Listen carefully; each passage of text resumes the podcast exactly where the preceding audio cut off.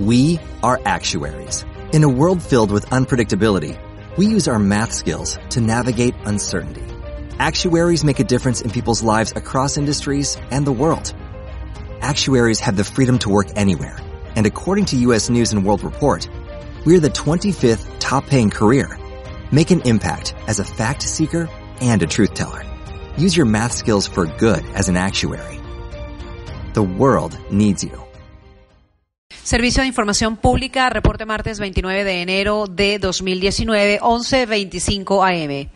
Edil Guedes, juez primero de control de Yaracuy, reconoce a través de un video que divulgó haber dictado privativa de libertad a 11 adolescentes, coaccionada por instrucciones de la presidenta del Circuito Judicial, Darcy Lorena Sánchez Nieto, quien sigue órdenes del gobernador del estado de Yaracuy, Julio León Heredia.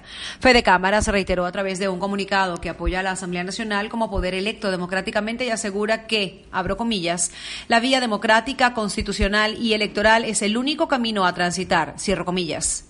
Arquieli Perfecto, diputada electa por los Tupamaros, hoy se incorporará a la sesión de la Asamblea Nacional como parte del movimiento político de Nirmer Evans vía efecto Cocuyo.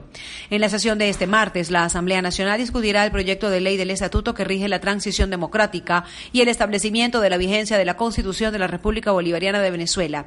Asimismo, un acuerdo de rechazo a los asesinatos y detenciones arbitrarias por parte de los órganos de seguridad del Estado. Además, discutirá el proyecto de acuerdo para la promoción del plan de rescate del y debatirá sobre las elecciones libres, transparentes, como fase final a la ruta propuesta para el restablecimiento del orden constitucional y el rescate de la democracia.